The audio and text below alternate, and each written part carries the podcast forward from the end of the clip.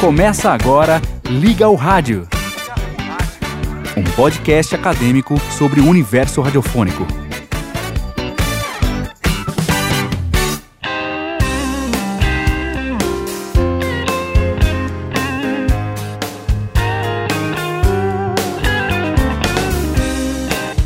Saudações sonoras, eu sou Cleiton Henrique e seja muito bem-vindo ao Liga ao Rádio. No episódio anterior falamos sobre o que é rádio.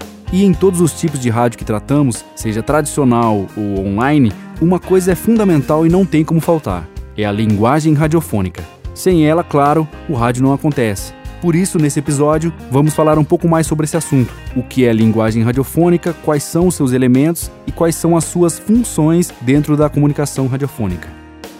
Então se prepara aí. É muito importante que você escute com fones de ouvido. Só assim você vai conseguir perceber todos os detalhes e explorar as diversas sensações proporcionadas pelo som. E olha só, use os dois lados do fone e confere se estão na orelha certa, direita, esquerda. Se você usar só um lado, pode perder informação, beleza? Então vamos lá.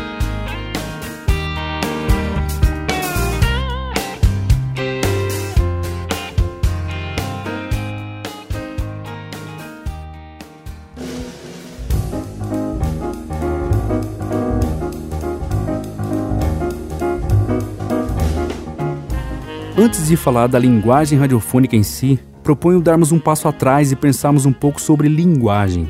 A linguagem nos acompanha desde os primeiros anos de vida e é uma coisa tão natural que a gente quase nunca pensa sobre ela. O que é linguagem? Podemos dizer que linguagem é um sistema de produção de significação e de sentido. Existe linguagem quando se tem um conjunto sistemático de signos. Não, eu não estou falando de horóscopo, não. Signos são elementos que carregam significados e são formas de representação do mundo. Vou dar um exemplo: pé.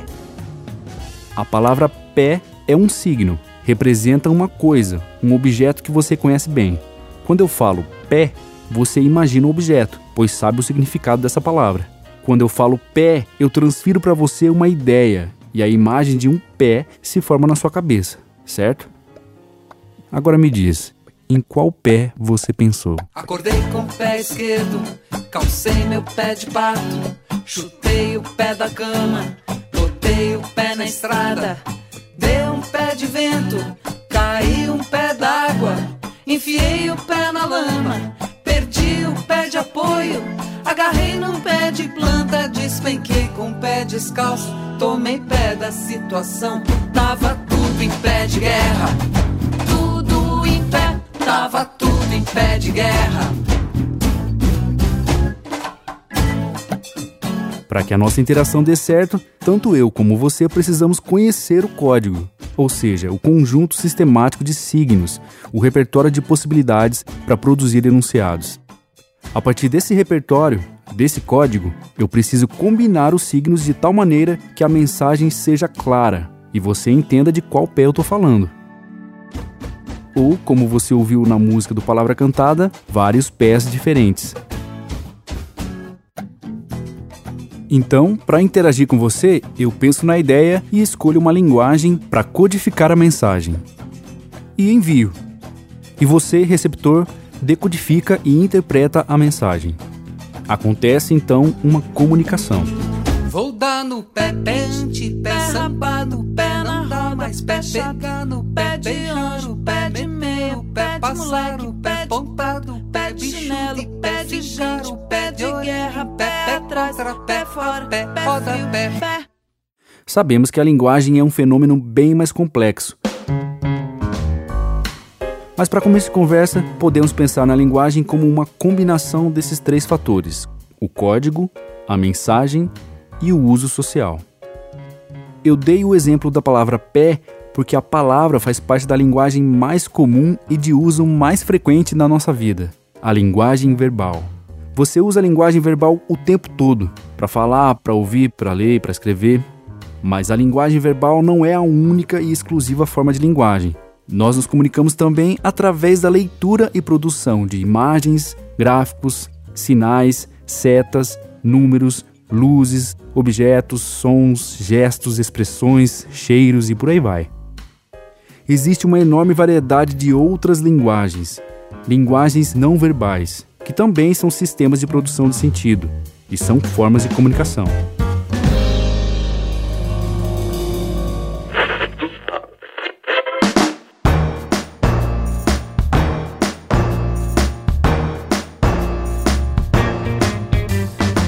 E o rádio? Será que ele tem uma linguagem específica? Ou seja, um conjunto de signos reunidos sistematicamente segundo certas leis? O rádio produz mensagens construídas a partir desse código? E nesse processo, existe uma interação social? Uma comunicação? E a resposta é. Yes! Sim.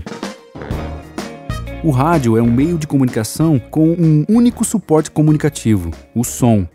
Isso quer dizer que a mensagem enviada pelo rádio só pode ser percebida por meio da audição.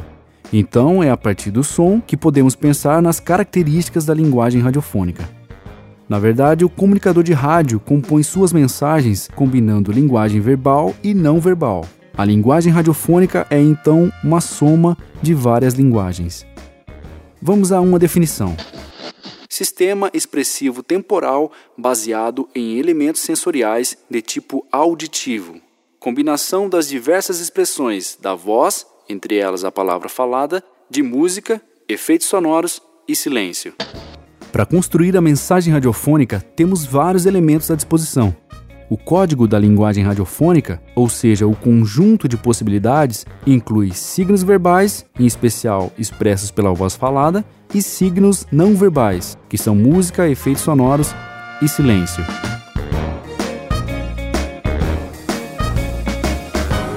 Mas não basta só misturar esses elementos e achar que está tudo certo. Para codificar a mensagem, é preciso entender as funções de cada tipo de signo. É na interação entre os signos, na forma como combinamos esses elementos, que eles assumem papéis dentro do processo de significação. Ou seja, de acordo com o contexto, cada combinação faz com que os elementos funcionem de determinada forma, e assim construímos os significados da mensagem. E é claro, também precisamos sempre levar em conta as características do meio e principalmente sempre pensar no ouvinte, como ele vai receber, decodificar e interpretar a mensagem. Se o ouvinte não tiver familiaridade com o código radiofônico, ou se não tiver conhecimento da realidade referencial da mensagem, aí a comunicação não se realiza de forma eficaz. Para fechar essa introdução, uma citação de Ferrareto. O bom profissional de rádio parte de um conceito em relação ao que pretende produzir, e com base nessa definição, planeja e executa o seu produto, tendo claro o papel de cada elemento da linguagem em relação aos objetivos pretendidos. Agora que já preparamos o terreno, vamos falar sobre os elementos da linguagem radiofônica e as funções de cada um. Liga um rádio. Alô? Não, diga alô. Diga onde a senhora está até essa hora. Pai, ó, eu vou dormir na casa da Carol. Anota aí, caneta na mão, hein? Avenida Afonso Pena, 166, apartamento 72. Nem ferrando. Mas, pai, uma frente fria se aproxima, trazendo trovoadas e pancadas de chuva esparsas no decorrer do período. E deve vir trânsito por aí. Aqui temos tempo bom, com céu aberto, sem previsão de chuva no momento. Pai! Volta, Júlia. Volta pra casa. Volta pro aconchego do seu lar. Não, pai, ó, agora eu vou ficando por aqui e você fica na companhia da mamãe, tá bom? Até às nove da manhã. Boa noite pra você e até lá.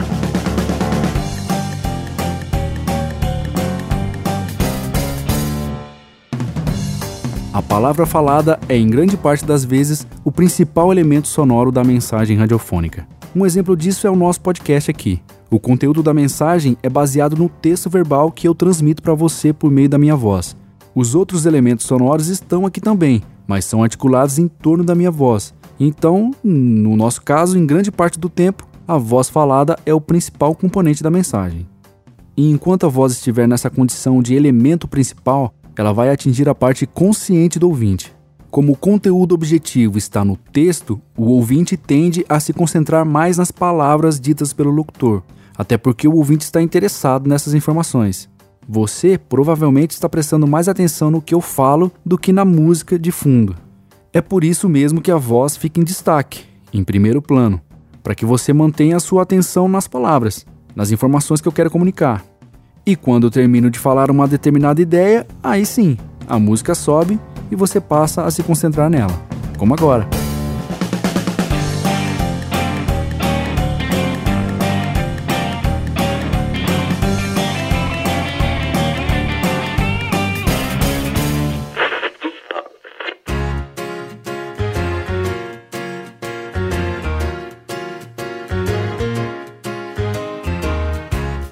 Por outro lado, temos um outro aspecto para levar em consideração. É pela voz que as palavras ganham vida no rádio. Quando o locutor fala, não apenas se faz presente o conteúdo semântico das palavras, o significado objetivo do texto. As palavras ganham vida também pela expressividade da voz, a forma estética como a voz materializa essas palavras. O fato de cada locutor ter uma voz única, que é só dele, já contribui para personalizar a mensagem. Mas além disso, temos a performance desse locutor, o modo como ele interpreta o texto, a entonação, o ritmo, a intensidade, a emoção. A forma como ele se expressa transmite muito mais do que só o significado linguístico e denotativo do texto. O conteúdo ganha um segundo nível de significação, de caráter conotativo, não verbal, carregado de valores emocionais e sensoriais, e, portanto, subjetivos. Para você sentir a diferença, vou usar como exemplo um trecho do conto O Tesouro de Essa de Queiroz. Os irmãos de Medranho encontraram, por trás de uma mouta de espinheiros, numa cova de rocha, um velho cofre de ferro. Como se o resguardasse uma torre segura, conservava suas três chaves nas suas três fechaduras. Sobre a tampa, mal decifrável através da ferrugem, corria um disco em letras árabes. E dentro, até as bordas, estava cheio de dobrões de ouro. Agora ouça esse mesmo texto, mas em outra voz. Os irmãos Demedranhos encontraram por trás de uma mota de espinheiros, numa cova de rocha, um velho cofre de ferro. Como se o resguardasse uma torre segura, conservava as suas três chaves nas suas três fechaduras. Sobre a tampa, mal decifrável através da ferrugem, corria um dístico em letras árabes. E dentro, até as bordas, estava cheio de dobrões de ouro. Que diferença, hein? Não dá para competir com Paulo Tran, né? Mas repara numa coisa: as palavras ditas são as mesmas. Você, ouvinte, recebeu as mesmas informações verbais, e essas informações foram assimiladas de forma consciente. Ok, mas esteticamente você ouviu duas coisas diferentes, cada uma ao seu modo transmitindo emoções e sensações diferentes. Acontece que aqui você pode comparar as duas falas, e eu chamei a sua atenção para que você intencionalmente percebesse o modo como as palavras foram ditas. Mas normalmente o componente estético atinge o ouvinte de forma mais inconsciente. Às vezes ele nem percebe, não toma consciência dessas sensações pois seu foco está concentrado na superfície das palavras. Bom, então, mesmo com toda uma carga subjetiva presente na performance da voz, cheia de conotações recebidas de forma inconsciente pelo ouvinte, ainda assim a voz falada é considerada um elemento que atinge predominantemente a parte consciente do receptor, pois as palavras constituem grande parte da mensagem.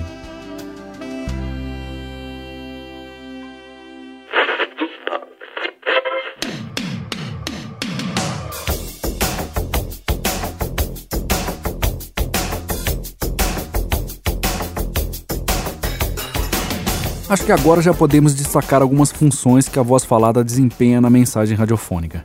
Essas funções devem ser consideradas antes mesmo da fala acontecer.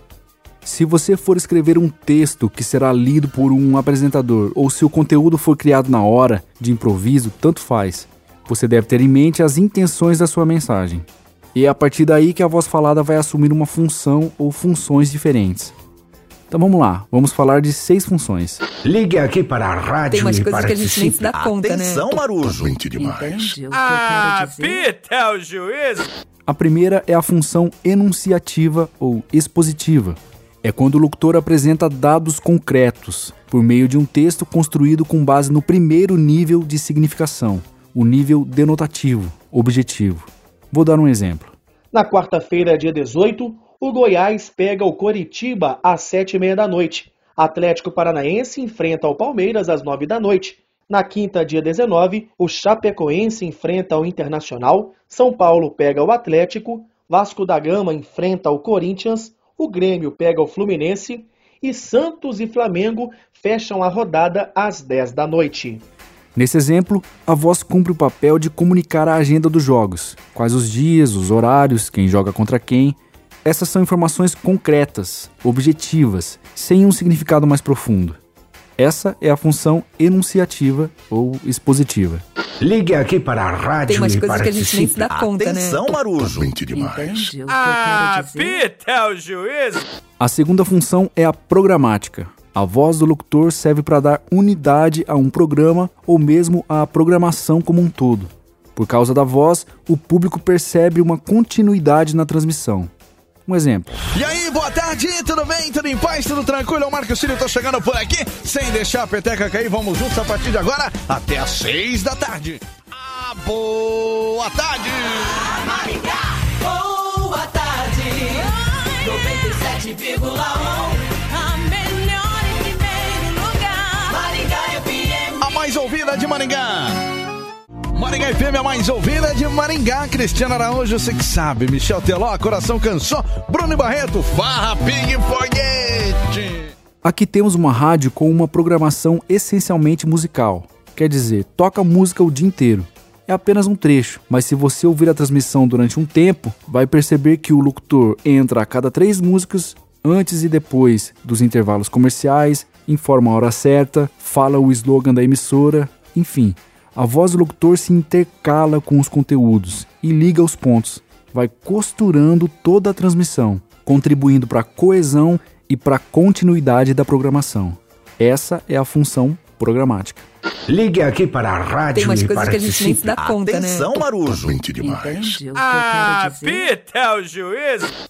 A terceira função é a descritiva.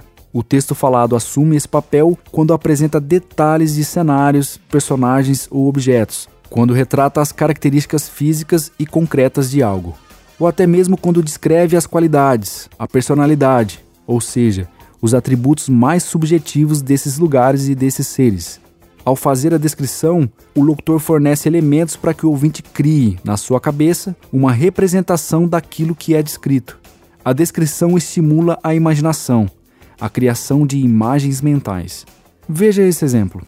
O velho pescador era magro e seco, e tinha a parte posterior do pescoço vincada de profundas rugas. As manchas escuras que os raios do sol produzem sempre nos mares tropicais enchiam-lhe o rosto, estendendo-se ao longo dos braços, e suas mãos estavam cobertas de cicatrizes profundas, causadas pela fricção das linhas ásperas enganchadas em pesados e enormes peixes. Mas nenhuma dessas cicatrizes era recente. Tudo que nele existia era velho, com exceção dos olhos, que eram da cor do mar, alegres e indomáveis. Viu só? Tenho certeza que você imaginou um velho pescador magro com suas rugas, manchas e cicatrizes. E, claro, os olhos da cor do mar. Nesse exemplo, a voz descreve um personagem e o ouvinte cria uma imagem mental do velho. Essa é a função descritiva. Ligue aqui para a rádio Tem umas e coisas que a gente nem se dá conta, né? Atenção, Marujo. Mente demais. Entende quero dizer? Apita o juiz! A quarta função é a narrativa. A voz relata ações vividas pelos personagens, eventos que ocorrem no tempo e no espaço. O narrador conta ao ouvinte o que está acontecendo ou o que aconteceu, com quem, onde e de que maneira. Acompanhe o exemplo. Era um velho que pescava sozinho em seu barco na Gulf Stream. Havia 84 dias que não apanhava nenhum peixe. Nos últimos 40, levaram em sua companhia um garoto para auxiliá-lo. Depois disso, os pais do garoto, convencidos de que o velho se tornara um azarento da pior espécie, puseram o filho para trabalhar em outro barco, que trouxera três bons peixes em apenas uma semana. O narrador nos conta uma sequência de eventos. O velho estava há 84 dias sem conseguir pescar um peixe. Nos últimos 40 dias, tinha levado um garoto para ajudar, mas o menino acabou mudando de barco por determinação dos pais. E assim a história segue. A voz narra os acontecimentos, as mudanças de situações, as transformações ocorridas no tempo, no espaço, as ações dos personagens. Essa é a função narrativa. Ligue aqui para a rádio Tem umas e coisas que a gente nem se dá conta, Atenção, né? Marujo. Quero dizer? Apita é o juiz. A quinta função é a expressiva ou emotiva. É quando a voz transmite, manifesta, exterioriza um estado de ânimo. Isso significa que a mensagem se organiza a partir da posição daquele que fala, trazendo à tona suas emoções. Você mesmo disse em Sociedade dos Poetas Mortos que estamos em uma guerra diária e os feridos são nossas almas e corações. Então não precisa responder o porquê. Só quem se sentiu deprimido sabe que às vezes é complicado achar uma razão, é avassalador, aliás, a ideia de não poder dizer uma resposta concreta. Eu não sei, eu só me sinto assim. Não sei porquê, mas eu tenho um vazio dentro de mim, eu tenho uma vontade de não fazer nada. Eu não sei, eu já senti essas coisas. Eu já estive com pessoas que sentiam isso. Eu já achei que eram piadas eh, de mau gosto. Nunca esqueço de uma amiga que não saía da cama, petrificada. Eu não acreditava que era depressão. Ela não conseguia sair da cama, dura. Tinha um filho, uma criança de seis anos. E mesmo assim, nada, nada. O filho, aquele brilho nos olhos do filho não fazia com que ela saísse da cama. E não tinha porquê, não tinha razão aparente. E eu, quando já tive minha síndrome de pânico, no alto da minha síndrome de pânico, meu Deus, por que, que eu tô me sentindo assim? O trecho que você acabou de ouvir faz parte de uma emocionante homenagem ao ator Robin Williams, gravada após a sua morte por suicídio. O locutor se dirige ao ator, mas a sua fala converge para dentro de si. Está revestida de emoção. É uma fala pessoal, marcada pela subjetividade do emissor. Tanto a voz como o texto estão expressando suas emoções. Essa é a função expressiva ou emotiva. Ligue aqui para a rádio Tem umas e coisas que a gente nem se dá conta, Atenção, né? Marujo. Eu quero dizer? Apita é o juiz. E a sexta função é a argumentativa. A palavra falada cumpre esse papel ao ser usada na defesa de ideias ou de opiniões. Não se trata de simplesmente transmitir informações, mas persuadir o interlocutor e o ouvinte, fazer com que o receptor aceite o que está sendo dito, que ele acredite na mensagem e faça o que a mensagem propõe. E para isso, na voz do locutor, há o desenvolvimento de raciocínios lógicos, apresentação de provas concretas, contestação de argumentos contrários. Enfim, o locutor apresenta um encadeamento de ideias, objetivando convencer o ouvinte. Isso que é muito importante, tá? Eu vejo muita gente falar que não precisa do feminismo e que feminismo é um bando de mulher mal amada e recalcada e que vê problema em tudo e histérica e que não gosta de homem bababã, que isso não é necessário, principalmente porque as mulheres já conseguiram tudo que era necessário, sendo que temos direito a voto, podemos trabalhar em qualquer lugar, não somos banidas de nenhum lugar. Então, o que de acho usar para que para que luta? Que que luta que há qual é o espaço da luta? E aí, eu queria começar dando alguns dados que todos os programas a gente faz de cenário, que é entendam qual é o tamanho do problema. Então, dados da Central de Atendimento à Mulher do 180 sobre denúncia de violência sexual no Brasil, aumentou mais de 40% no ano passado em relação a 2013, mais de 40%. Não era um número baixo, mas aumentou mais de 40%, com estupro no topo das acusações. E tem mais, em 81% dos casos, os autores da agressão são pessoas próximas da vítima e com algum vínculo afetivo. E aí eu vou ler para vocês um discursinho do seu Barack. Obama. Nesse momento, cerca de uma em cada cinco mulheres nos Estados Unidos foi vítima de estupro ou tentativa de estupro, e mais de uma em cada quatro mulheres sofreu alguma forma de violência doméstica. Isso não tá certo. Não é possível que você ache que isso tá certo. No exemplo, o objetivo da fala é convencer o ouvinte de que o feminismo é um movimento de extrema importância e que sua luta é legítima. Para isso, primeiro apresenta argumentos contrários à causa, e para refutar esses argumentos, informa dados estatísticos sobre violência contra a mulher. Depois recorre ao argumento de autoridade, citando o presidente dos Estados Unidos. Tudo isso para convencer o ouvinte de que as mulheres sofrem uma grande opressão e por isso o feminismo é fundamental para a transformação da sociedade. A fala está defendendo uma ideia. Essa é a função argumentativa.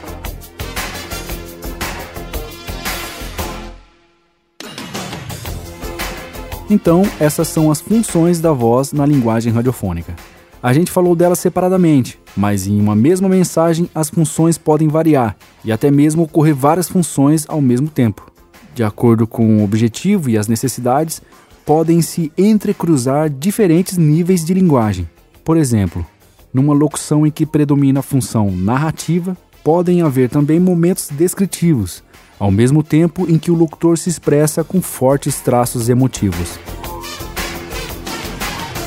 Falamos do primeiro elemento da linguagem radiofônica, a voz. Antes de falar dos outros elementos, vamos fazer um rápido intervalo para que nosso cérebro processe tudo que vimos até aqui.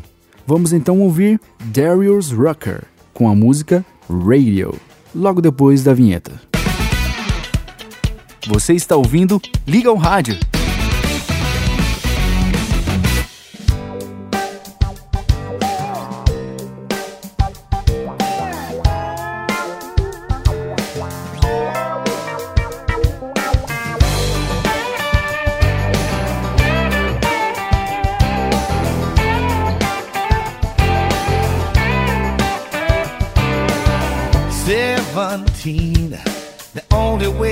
Had a car is after I dropped my mama off where she needed to go.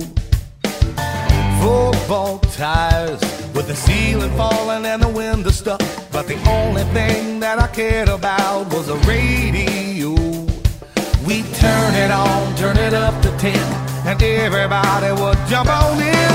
Riding down the highway, who wants to be the DJ? I'll find a spot on the side of the road. Something on the radio, like a real, real good song. We'll know it when it comes on. Didn't have no money, no place to go. All we needed was a radio.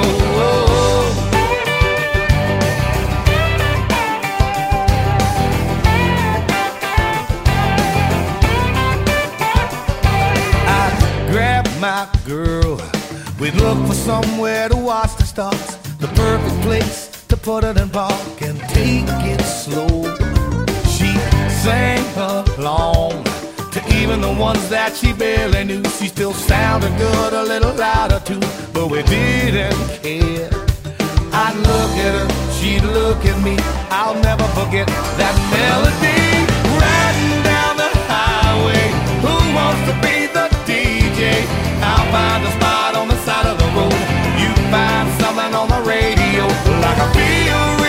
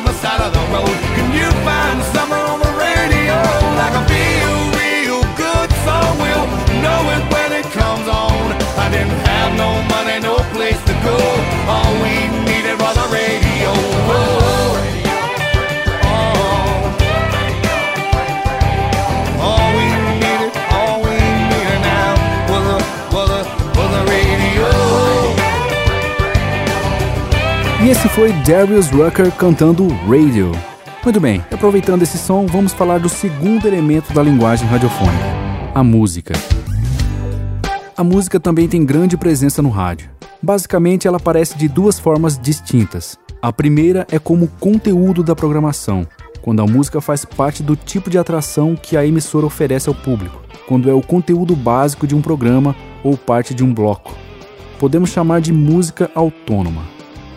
Em outras palavras, ao sintonizar nossa rádio favorita para ouvir as músicas que a gente gosta, ao ouvir aquele programa especial sobre blues ou samba, estamos buscando um conteúdo musical autônomo, completo em si mesmo, sem que esteja articulado com outros elementos para formar uma mensagem radiofônica. É a música enquanto produto de consumo, entretenimento e arte. Essa que a gente acabou de ouvir no intervalo é um exemplo de música autônoma.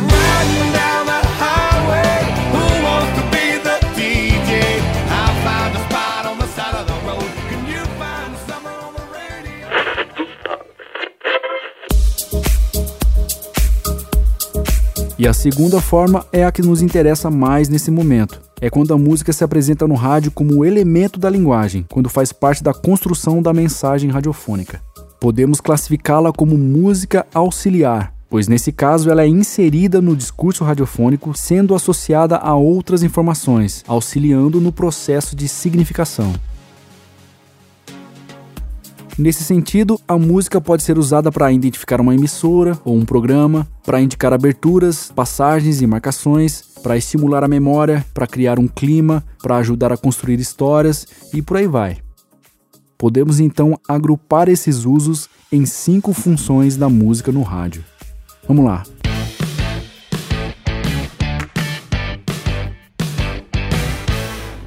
A primeira é a função comunicativa propriamente dita, exercida pela música autônoma.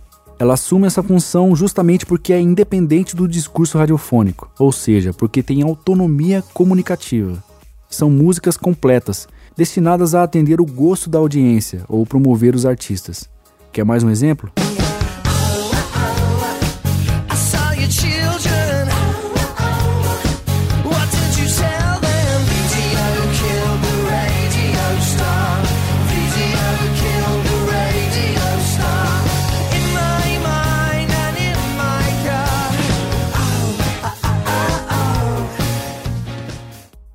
Se você ouviu o episódio anterior do Liga ao Rádio, vai lembrar dessa música. Ela tocou durante o nosso intervalo e não estava articulada com outros elementos para compor uma outra mensagem. A música, por si só, já comunicou, de forma independente. Essa é a função comunicativa propriamente dita.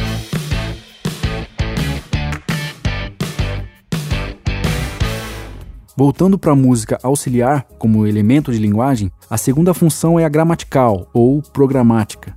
É quando a música atua como um sistema de pontuação, colaborando para a organização dos conteúdos durante um programa ou programação. É o caso da música usada para identificar uma emissora, por exemplo.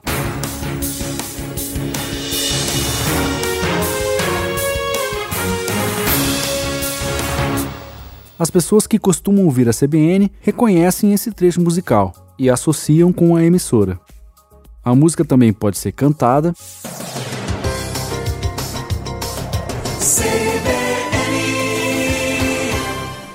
A música pode identificar um programa, como por exemplo Chuchu Beleza.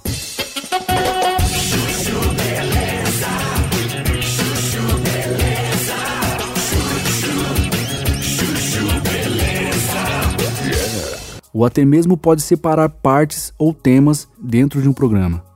Você deve ter se ligado que eu estou fazendo exatamente isso quando eu uso esse trecho aqui, ó. Como eu estou falando de cinco funções da música, eu coloco esse fragmento musical antes de cada tópico. Assim fica mais organizado, mais fácil de você perceber quando eu terminei de falar de uma função e vou começar a falar de outra. Em todos esses casos, são trechos musicais que, além de identificar a emissora ou o programa, pontuam o discurso, organizam a transmissão, pois aparecem no começo e no final de uma atração, ou dividindo temas dentro de um programa, ou indicando determinado conteúdo. Para cada tipo de aplicação, temos um nome técnico dentro da sonoplastia radiofônica, mas a gente vai tratar disso em outro episódio.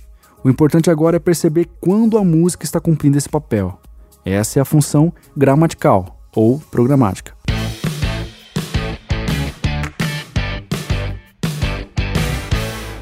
A terceira função é a complementar ou de reforço. A música assume essa função quando atua como um suplemento, completando ou aperfeiçoando o conteúdo verbal. Vamos a um exemplo.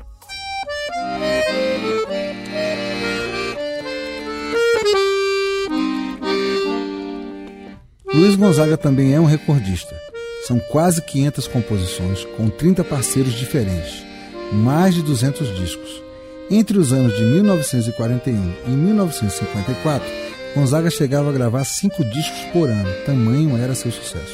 Só ele e Elvis Presley ganharam o prêmio máximo da gravadora RCA pelo número de cópias vendidas. A música está complementando a voz falada. Nessa combinação com a voz, a música enriquece a mensagem, pois além de fazer referência ao estilo musical do Luiz Gonzaga, nos proporciona uma experiência mais abrangente do conteúdo apresentado, valorizando as informações e até mesmo criando um clima. Um outro exemplo. Jornal da Cidade. Rodrigo Hollenberg pede que ministro libere fundo previdenciário para pagar servidores do DF. Moradores de Taguatinga Sul se queixam de problemas com famílias sem teto alojadas no Clube Primavera. Ministério Público quer saber se houve estudo ambiental da área que recebeu os novos moradores. Aqui ouvimos uma voz informando algumas notícias. O conteúdo é objetivo, a fala é expositiva, de caráter denotativo. Mas, em segundo plano, temos uma música que amplia a significação da mensagem. Essa música é usada visando transmitir uma conotação simbólica de dinamismo, de novidade, de autoridade profissional e de credibilidade. Sendo assim, reforça a fala do apresentador. Essa é a função complementar ou de reforço.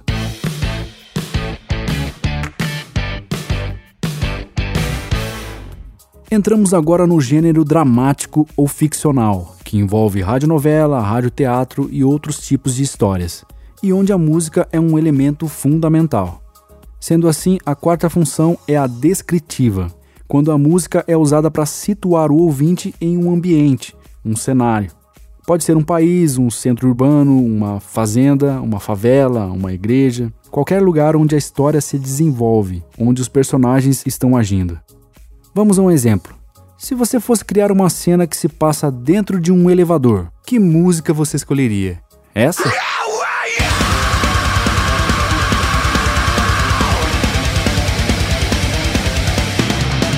Ou essa?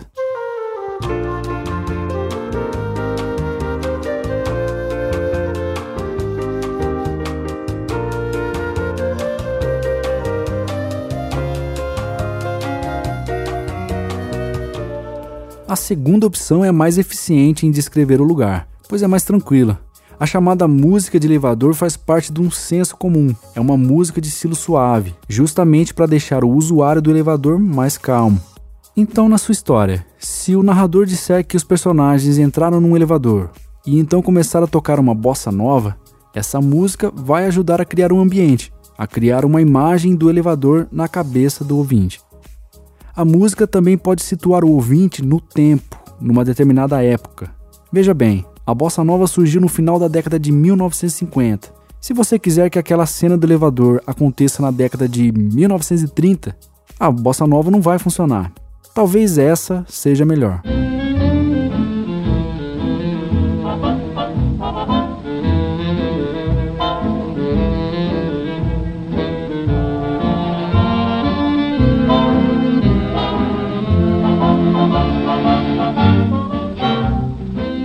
Eu nem sei se na década de 1930 já se usava música nos elevadores, mas que essa música leva a gente para essa época, disso eu não tenho dúvida.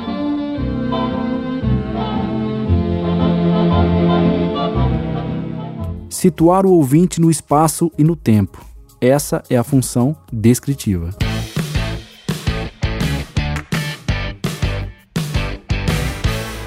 E finalmente, a quinta função é a expressiva. Essa função é encontrada também em outros gêneros, mas é explorada com mais intensidade no gênero ficcional.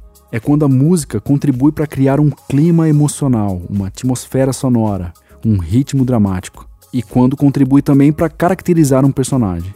Vamos voltar para a cena do elevador. Imagina só: uma mulher, dois homens e um garoto dentro do elevador. Eles não conversam entre si, apenas olham para frente. Não há sorrisos, nem cumprimentos, só a longa espera pela porta se abrindo. Agora eu vou repetir a narração que acabei de gravar, mas dessa vez com uma música de fundo. Uma mulher, dois homens e um garoto dentro do elevador. Eles não conversam entre si, apenas olham para frente. Não há sorrisos, nem cumprimentos, só a longa espera pela porta se abrindo. A narração é exatamente a mesma, eu repeti o trecho gravado, mas o clima mudou. A gente sente uma atmosfera mais leve, ao mesmo tempo em que a música sugere uma situação meio estranha. Parece que eles estão com vergonha e não veem a hora da porta se abrir. Você sentiu a mesma coisa? Vamos experimentar outra música então. Uma mulher, dois homens e um garoto dentro do elevador. Eles não conversam entre si, apenas olham para frente. Não há sorrisos, nem cumprimentos, só a longa espera pela porta se abrindo. O clima mudou de novo, né? Há uma melancolia no ar. Os personagens olham para frente não por constrangimento, mas porque estão tristes. Até a espera pela porta se abrindo parece mais longa. Ok, vamos tentar com outra música. Uma mulher, dois homens e um garoto dentro do elevador. Eles não conversam entre si, apenas olham para frente. Não há sorrisos, nem cumprimentos, só a longa espera pela porta se abrindo. Agora a coisa ficou tensa. Vergonha, tristeza, nada disso. Eles não conversam nem se olham porque estão paralisados, ansiosos diante do que pode acontecer durante o caminho do elevador, ou o que os espera quando a porta se abrir.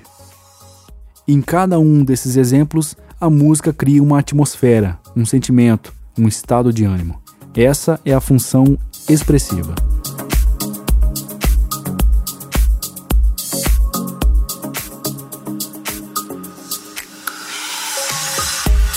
Falamos do segundo elemento da linguagem radiofônica, a música. Antes do próximo tópico, vamos fazer uma pausa rápida só para eu tomar um, um copo d'água? Pode ser? É rapidinho, tem um, um frigobar aqui no estúdio, peraí.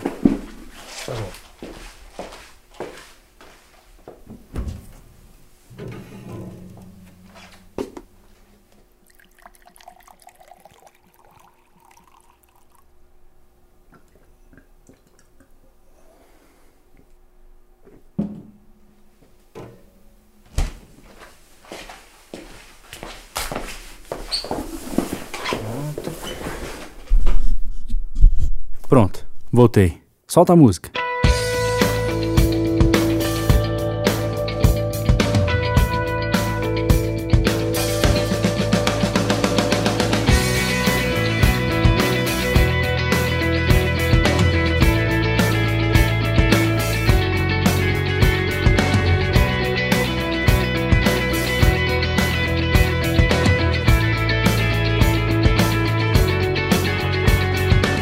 Vamos falar agora do terceiro elemento da linguagem radiofônica, os efeitos sonoros. Nem só de voz e música vive o rádio. Todo um universo de sons pode ser explorado na construção da mensagem. Afinal, no dia a dia estamos cercados de ruídos dos mais diversos tipos. Quando um repórter grava uma entrevista no centro da cidade, o microfone pode captar também os sons do ambiente, Digamos que quando isso acontece, esses sons vêm de brinde, pois são um componente intrínseco àquela situação. Mas quando nos referimos a efeitos sonoros, estamos tratando especialmente dos sons que são inseridos no discurso radiofônico, adicionados intencionalmente pelo produtor para compor a mensagem. E esses efeitos podem ser encontrados em acervos especiais, como CDs e arquivos de áudio, ou podem ser gravados pelo produtor ou sonoplasta e até mesmo podem ser criados ao vivo.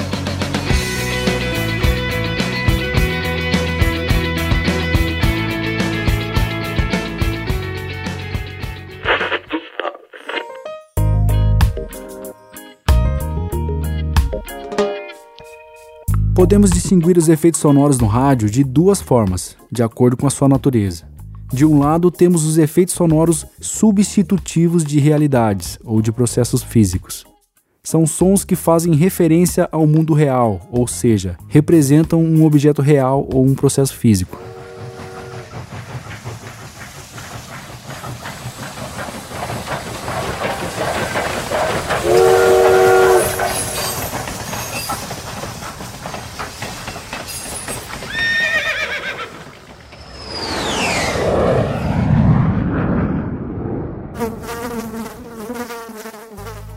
Por dedução, você sabe que aqui dentro do estúdio não tem cavalo, trem, avião, nem mosca.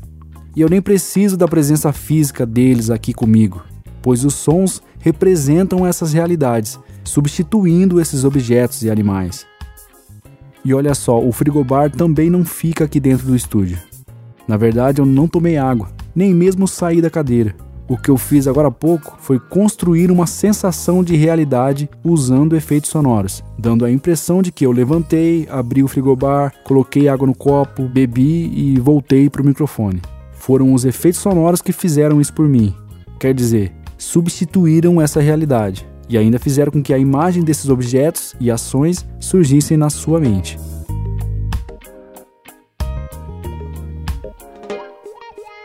Se de um lado temos os efeitos substitutivos, existem também os efeitos sonoros não substitutivos de realidades ou de processos físicos.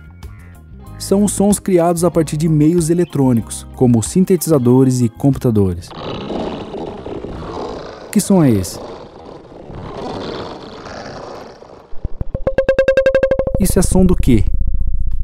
Esses sons não têm um equivalente concreto, não se trata de sons emitidos por seres ou objetos, nem provém de processos físicos. Apesar disso, podemos atribuir sentidos conotativos a esses efeitos, na medida em que são articulados com música, palavra ou até mesmo com sons reais. Escuta esse exemplo.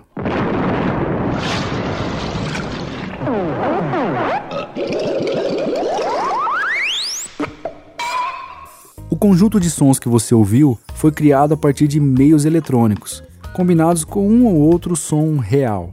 Ainda assim, é difícil reconhecer algum sentido nessa confusão, mas no contexto em que ele era aplicado fazia todo sentido. Na década de 1950 existia um programa de comédia na BBC de Londres chamado The Goon Show, e um dos personagens mais carismáticos era o Major Bloodnock, que era conhecido por ter sérios problemas intestinais e, vamos dizer, gasosos. Então, toda vez que o personagem entrava em cena, o público ouvia esses sons malucos, vindos do estômago ou de outra parte do Major. Depois, ele sempre fazia um comentário engraçado sobre algo que comeu ou bebeu. No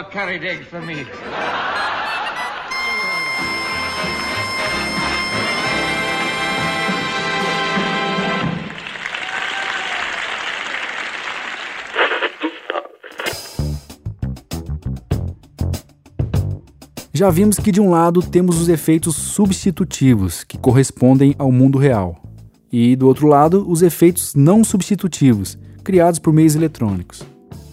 Podemos agora diferenciar cinco funções desempenhadas pelos efeitos sonoros na elaboração da mensagem radiofônica.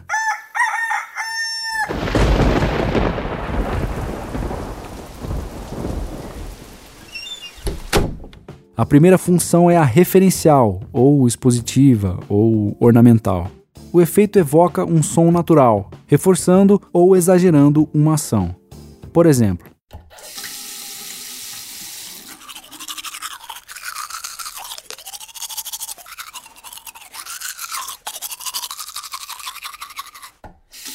Ao evocar um som natural, esse efeito leva o ouvinte a reconhecer essa realidade, criando uma imagem mental da ação. Um outro exemplo. O que Catherine não sabia é que o seu amigo era um tremendo de um burro. O que era para se tornar uma atividade completamente simples acabou se tornando, na verdade, um grande pesadelo para a menina. O amigo de Catherine confundiu o colírio com aquela super cola. Pois eu já imagino a cara que você tá fazendo nesse momento, mas ele confundiu o pote de colírio com um potinho de cola instantânea e pingou no olho da menina. Aí é só, já tô, já fiquei nervoso só de imaginar a cena. Ai, já tô até piscando aqui, né? parece cair em mim. Ai, meu Deus do céu. Obviamente, os olhos de Catherine acabaram fechando e colando. Ela não conseguia mais abrir os olhos. Ela e o amigo correram para a emergência do hospital a fim de tentar tirar a cola de dentro do olho e descobriram que ela tinha colado até a córnea. O médico ainda não deu um parecer totalmente claro, mas aparentemente Catherine não vai ter nenhuma sequela no olho. Já o amigo, pelo menos um olho roxo ele deveria ganhar. Enquanto a fala se desenvolve, ouvimos um som de burro, uma risada sinistra, som de algo gosmento, um grito, som de jato estilo cartoon e um soco. Nesse exemplo, os efeitos funcionam mais como um ornamento, ilustrando algumas partes do texto. Essa é a função referencial, expositiva ou ornamental.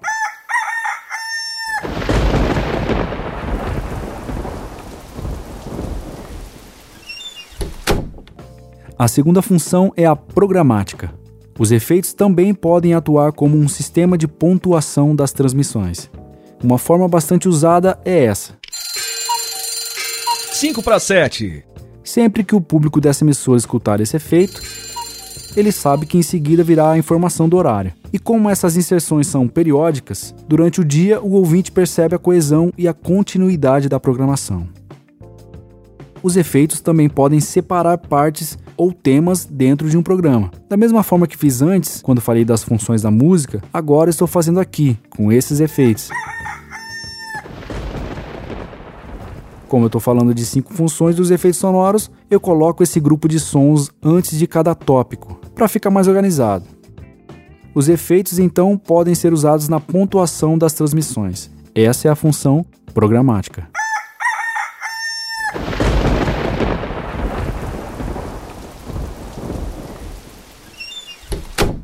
A terceira função é a descritiva ambiental. Os efeitos sonoros cumprem esse papel quando constroem um cenário, um lugar onde objetos e personagens são localizados e desenvolvem uma ação. Um espaço pode conter um conjunto de sons diferentes, como por exemplo essa agência dos Correios.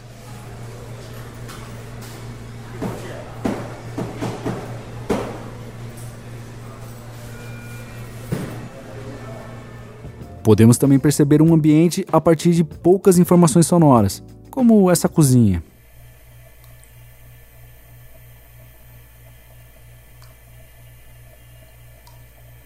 Ou ainda, o som de uma gota d'água reverberando pode ser o suficiente para nos colocar dentro de uma caverna.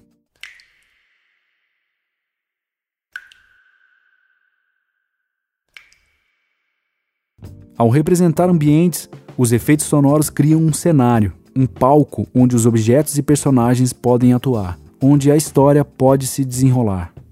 Com isso, a dramatização tende a ficar mais real aos ouvidos e aos olhos do público. Essa é a função descritiva ambiental.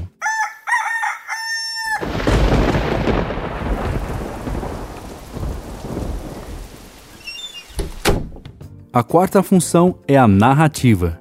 É quando os efeitos sonoros marcam transições de espaço ou de tempo, ajudando a contar a história. Ao indicar essas mudanças, os efeitos colaboram com a construção da continuidade narrativa, atuando como elementos de ligação entre espaços, momentos, ações ou sequências. Um exemplo bem comum é essa transição de tempo. Ó, é bom você ter certeza que essa apresentação tá boa, hein, meu? Que se for pra ficar tomando meu tempo com a abobrinha enchendo linguiça, ó, vai pro olho da rua, hein, meu? Quero nem saber, ó. Pode deixar, doutor Pibolho, pode deixar que o senhor vai gostar, ó. O fluxo de atividades do departamento demanda um investimento da ordem. Resumindo, doutor Pipolho, Hoje o trabalho que é feito por quatro pessoas lá no meu departamento pode tranquilamente ser feito por três pessoas, gerando uma redução de 25% na despesa. Hum, interessante, hein? Esse efeito é tão comum que entendemos seu significado facilmente, até mesmo quando ouvimos de forma isolada. Ele já faz parte do nosso repertório.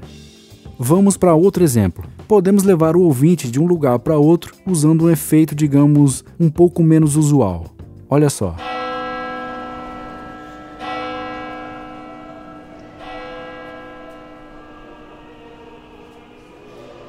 Ah, meu Deus, me ajuda. O que está acontecendo naquele hospital?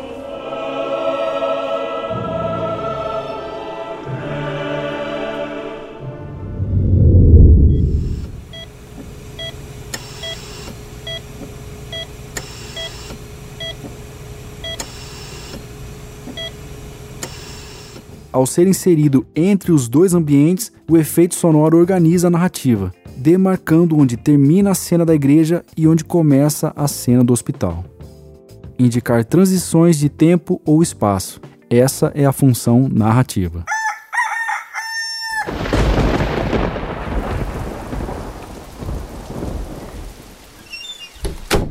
E a quinta função é a expressiva. Os efeitos sonoros representam uma realidade subjetiva, transmitindo estados de ânimo ou sentimentos de um personagem e ajudando a construir o clima emocional da cena. Vamos usar como exemplo um trecho que não tem um efeito sonoro com essa função. Batman, você não vai acreditar! O charada escapou da cadeia! Robin, eu acho melhor você patrulhar direito. Esta informação está atrasada. Então você já sabe que ele capturou alguém? O quê? Eu não posso acreditar. Santa Barracuda! Agora, se você quiser destacar a falha do Batman, pode adicionar um efeito que represente um leve constrangimento do Homem-Morcego. Batman, você não vai acreditar! O charada escapou da cadeia! Robin, eu acho melhor você patrulhar direito. Esta informação está atrasada. Então você já sabe que ele capturou alguém? O quê? Eu não posso acreditar. Santa Barracuda! E se, por outro lado, você quiser dar um clima mais tenso à cena, pode adicionar um efeito que evidencie a gravidade do problema, já que o charada capturou alguém. Batman, você não vai acreditar! O charada escapou da cadeia! Robin, eu acho melhor você patrulhar direito. Esta informação está atrasada. Então você já sabe que ele capturou alguém? O quê? Eu não posso acreditar. Santa Barracuda! Como você viu, cada efeito foi inserido para transmitir um estado emocional diferente, produzindo também diferentes significados da situação. Indicar um estado de ânimo e criar um clima emocional. Essa é a função expressiva.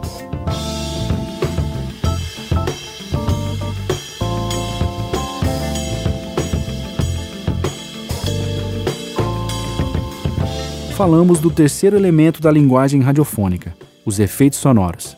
Vamos agora para o quarto e último elemento, logo depois da vinheta. Você está ouvindo Liga ao Rádio.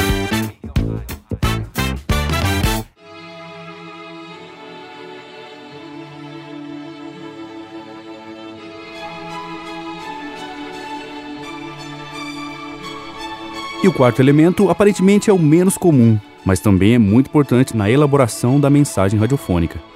É o silêncio. Silêncio não é som. Silêncio é a ausência de som. E no rádio, enquanto elemento da linguagem, o silêncio é uma ausência de som planejada.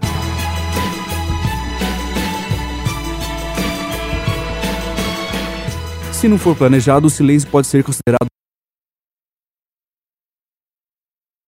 Se não for planejado, o silêncio pode ser interpretado como uma falha, principalmente numa transmissão que se caracteriza pela continuidade, como por exemplo nas emissoras musicais. A gente liga o rádio e espera que sempre tenha algum som acontecendo. Quando o som some, tendemos a olhar para o aparelho para ver se ele parou de funcionar, ou se a internet caiu. Então, se esse silêncio for muito prolongado, alguma coisa deve estar errada.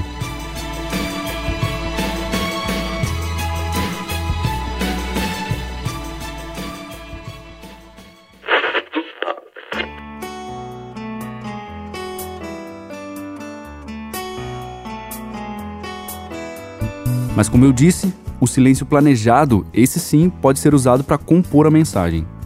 E assim como os outros elementos, o silêncio também cumpre algumas funções no rádio. Vamos falar de cinco funções.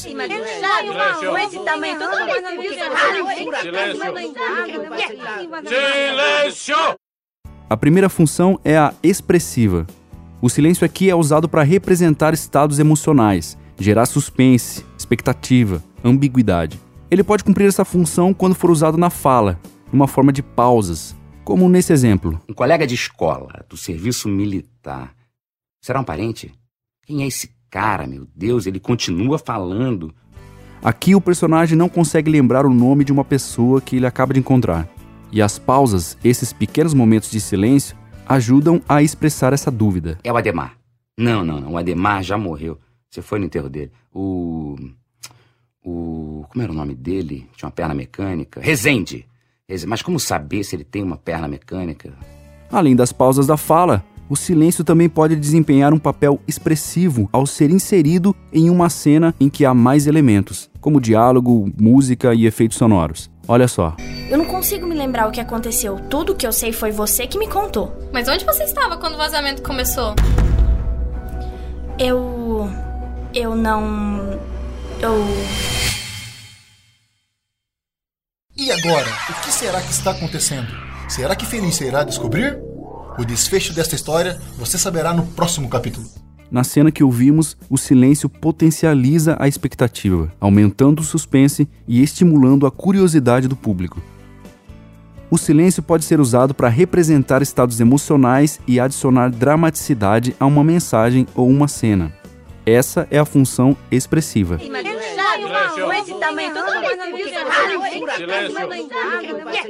Silêncio! A segunda função é a descritiva. É quando o silêncio contribui para ambientar espaços, delimitar cenários ou para descrever seres ou objetos mediante a ausência de sons. Vou dar um exemplo prático. Neste momento eu estou dentro de um estúdio. Olha só como é o ambiente aqui. Silencioso, né? Para você comparar, vamos lá para frente do estúdio.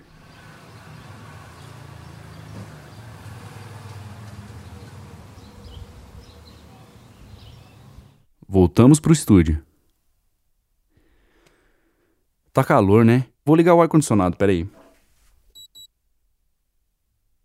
Pois é, esse ar-condicionado é bem silencioso também. Paguei caro, mas barulho ele não faz, né? O silêncio pode ser usado para descrever ambientes, seres ou objetos. Essa é a função descritiva.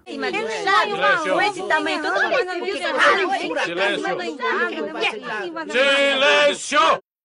A terceira função é a narrativa. O silêncio pode cumprir o papel de estruturar o conteúdo, separando ações ou espaços. Dessa forma, o ouvinte consegue entender melhor quando uma ação acaba e outra começa, ou quando há uma mudança de cenário. Tem visto Dick? Você sabe que não nos vemos há sete anos, Jim. Quanto tempo! Eu lamento por isso. Principalmente depois do que aconteceu com o Jason. É, está na hora de ir, Jim.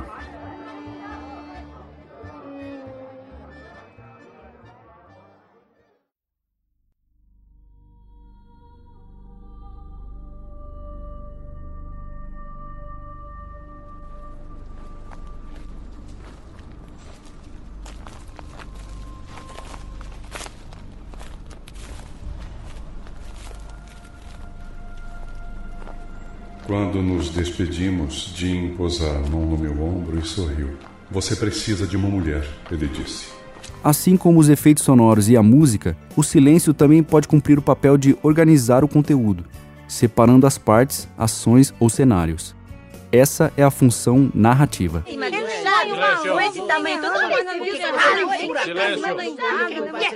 Silêncio! A quarta função é a argumentativa. Na defesa de ideias, no esforço de persuadir o interlocutor e o ouvinte, o silêncio cria espaços para reflexão, ou seja, breves momentos em que o receptor da mensagem possa pensar sobre as ideias e os argumentos apresentados.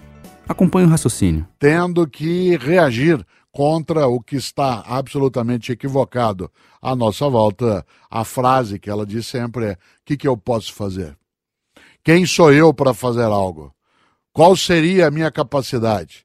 E aí, com essa palavra, se protege de ter de tomar algum tipo de atitude, algum tipo de medida. E isso é absolutamente acovardador. Introduzindo o tema, o comentarista faz pequenas pausas para que você, ouvinte, pense criticamente sobre o assunto e até sobre si mesmo. Seguindo sua fala, o comentarista cita um dramaturgo. Bertolt Brecht, dramaturgo alemão, que nasceu em 1898, dizia que continuemos a nos omitir na política. É essa a ideia. Que continuemos a nos omitir na política é tudo que os malfeitores da vida pública mais querem. Qual é o grande desejo, diria Brecht, de um malfeitor na vida pública? Que nós, que malfeitores não somos e não queremos ser, que nós nos omitamos. Ele usa o silêncio para intensificar o efeito da mensagem ou seja, valorizar o argumento, e ao mesmo tempo, o silêncio acaba induzindo o ouvinte à reflexão. Essa é a função argumentativa.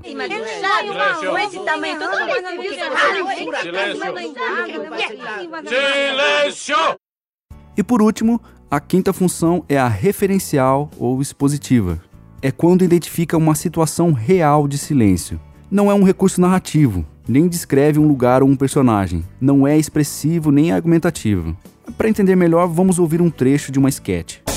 Interrompemos nossa programação para um boletim informativo de última hora. Começou agora uma greve de repórteres em São Paulo. Vamos ao vivo com o nosso repórter Alberto, que tem mais informações. Alberto? É, Alberto? Alberto, está na escuta, Alberto? Bom, nós voltaremos a qualquer. E atenção, chega a notícia de que acaba de começar uma greve de locutores. Temos duas situações nesse exemplo. A primeira é a ausência do repórter na rua, mas escutamos os sons da cidade. Ou seja, não é uma situação de silêncio, de ausência de som. Já na sequência, após a informação sobre a greve dos locutores, não tem som nenhum. O locutor, que é um personagem da sketch, parou de falar. Então, é um momento na cena em que realmente acontece um silêncio. Essa é a função referencial ou expositiva.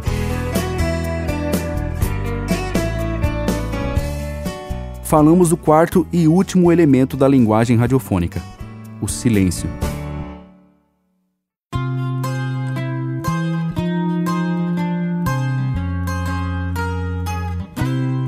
Muito bem, tratamos da linguagem radiofônica e dos seus elementos. É importante conhecer e dominar as diferentes funções que cada elemento desempenha. Assim, podemos aproveitar melhor o potencial comunicativo do rádio. Mais do que explorar o uso de signos sonoros verbais e não verbais, é preciso trabalhar a integração harmônica entre os elementos, ou seja, entre voz, música, efeitos sonoros e silêncio. Mas ainda assim, isso não é o suficiente. Entender como funcionam os elementos e combinar os signos é só uma parte do processo comunicativo.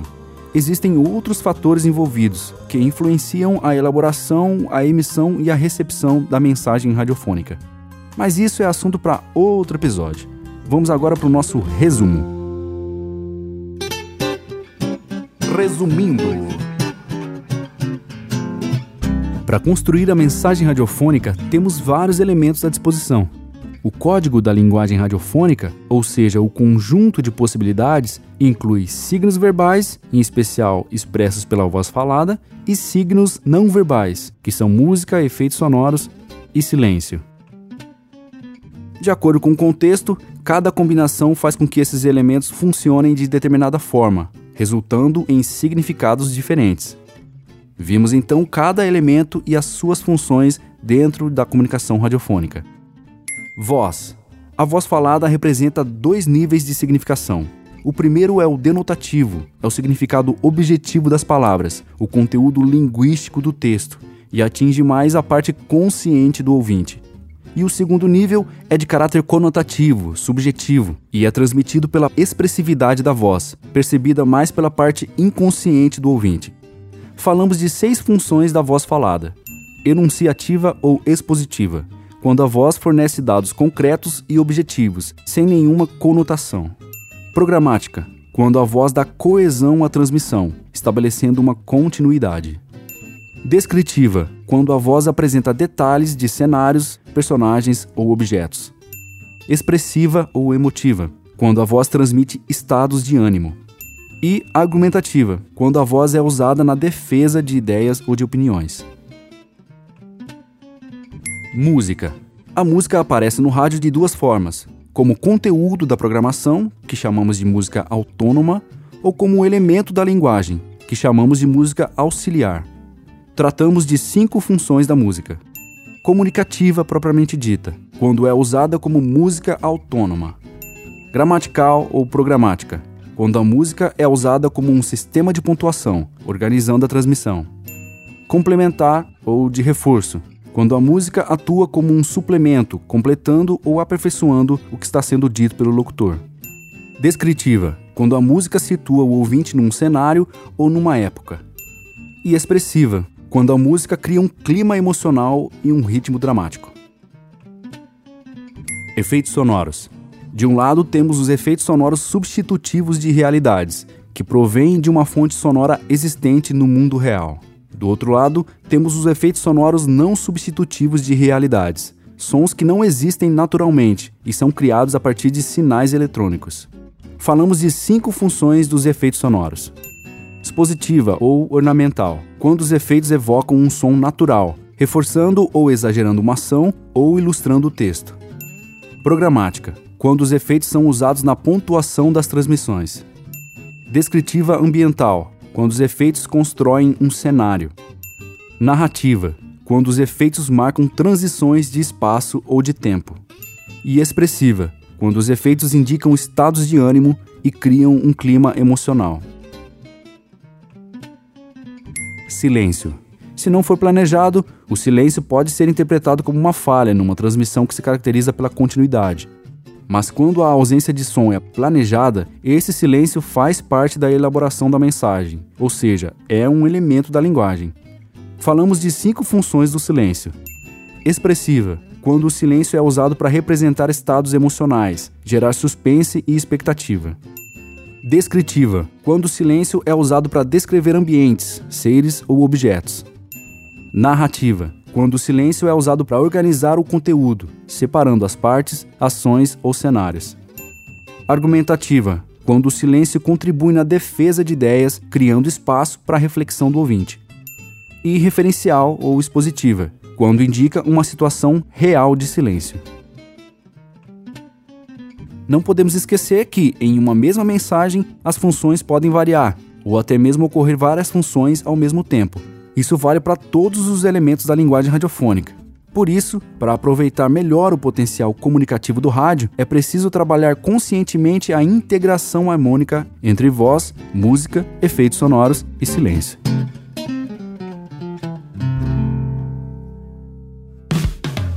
Você está ouvindo Liga ao Rádio. Por enquanto é isso. O que foi apresentado aqui é o básico. No post desse episódio você encontra as referências dos textos que fundamentaram o nosso conteúdo. Vai lá em ligaoradio.com.br.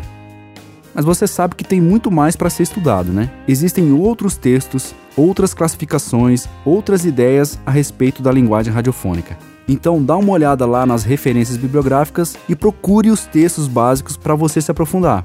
E claro, para você se preparar para expandir os horizontes com outras leituras.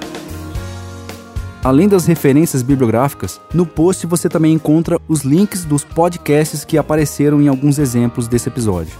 É legal você criar o hábito de ouvir diferentes tipos de programas. Então, se ainda não conhece, vale a pena experimentar. São eles: Livrocast, podcast do Mal Saldanha, Mamilos e Jurassic Cast. E aproveita que você está no site e deixe seu comentário no post. E dá uma olhada também nos links para as nossas redes sociais: Facebook, Instagram, Twitter, por aí vai. Segue lá.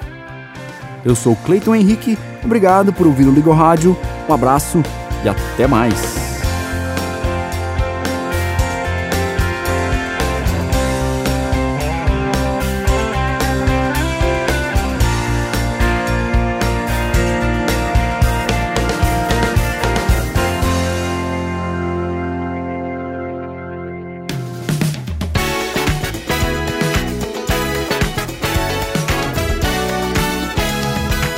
Você ouviu? Liga ao Rádio